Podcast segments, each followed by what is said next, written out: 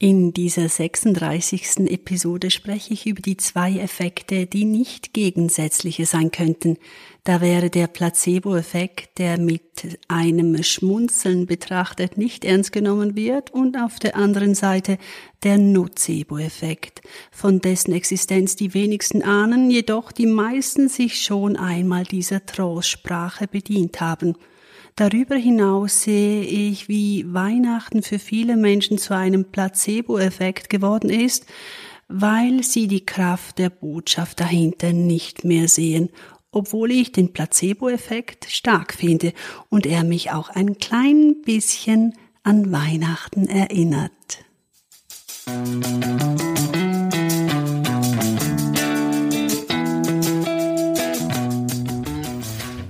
Endlich mehr Freiheit und gelassener mit Herausforderungen umgehen, sich selbst tiefer verstehen und die Emotionen und Gedanken besser einordnen können. Wie das geht, verrate ich dir hier im Gedankencoach Podcast. Mein Name ist Barbara Benz, ich bin der Gedankencoach. Ich habe mehr als 500 Menschen erfolgreich gecoacht und seit über zehn Jahren Erfahrungen im Coaching-Bereich gemacht.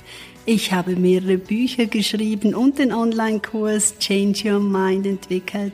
Genau das ist der Grund, warum du mit meiner Unterstützung die Umgestaltung bekommst, die du dir schon lange wünschst. Hier in diesem Podcast bekommst du Tricks und Tipps, wie du zu der Person wirst, die du schon immer sein wolltest. Besuche mich gerne auch online unter www.dergedankencoach.com.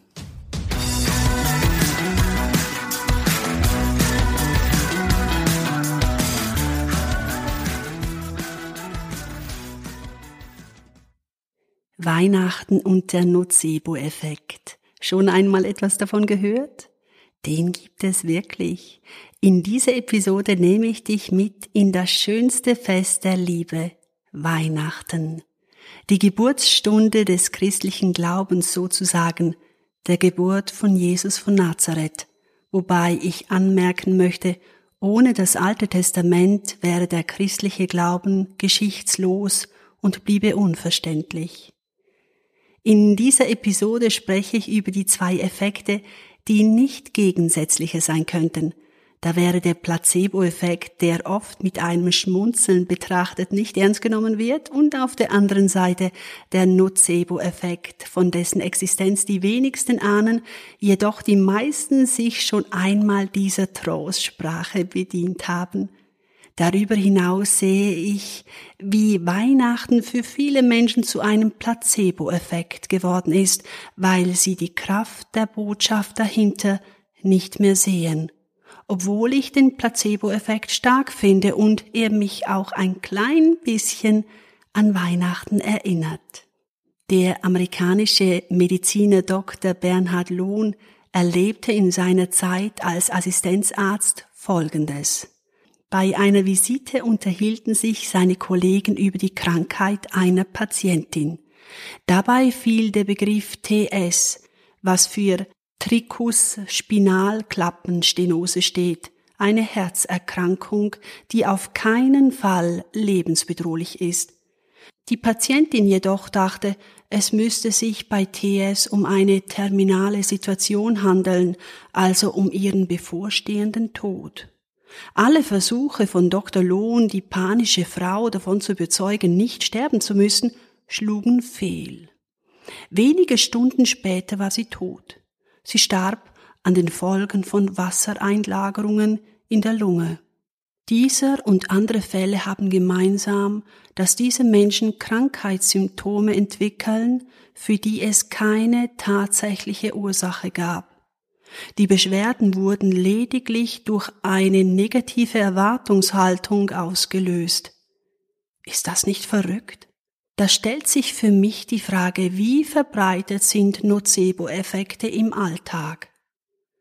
Das Spannende daran ist, dass Nocebo-Effekte überall dort im Alltag auftreten, wo Menschen miteinander in Beziehung treten und Erwartungen eine Rolle spielen.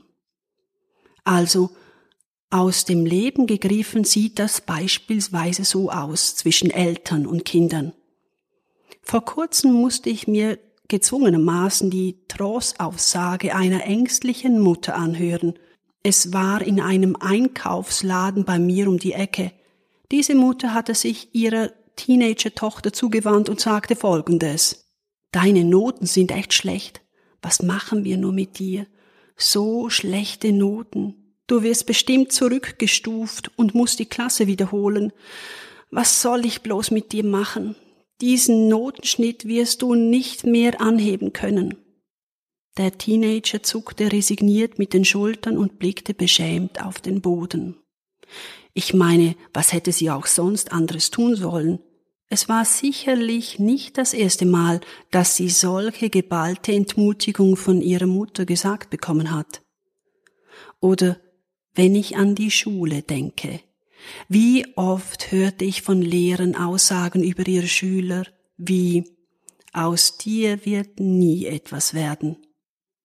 Hast du es jetzt immer noch nicht kapiert? Nicht gelernt was? Kein Wunder bei der Note oder zwischen Führungskräften und ihren Mitarbeitern. Was soll das denn für ein Projekt sein? Was? Immer noch nicht fertig mit der Bestellung? Da war meine Großmutter ja schneller. Sie wissen schon, dass solche Mitarbeiter wie Sie es sind zuerst gekündigt wird? Oder in der Paarbeziehung.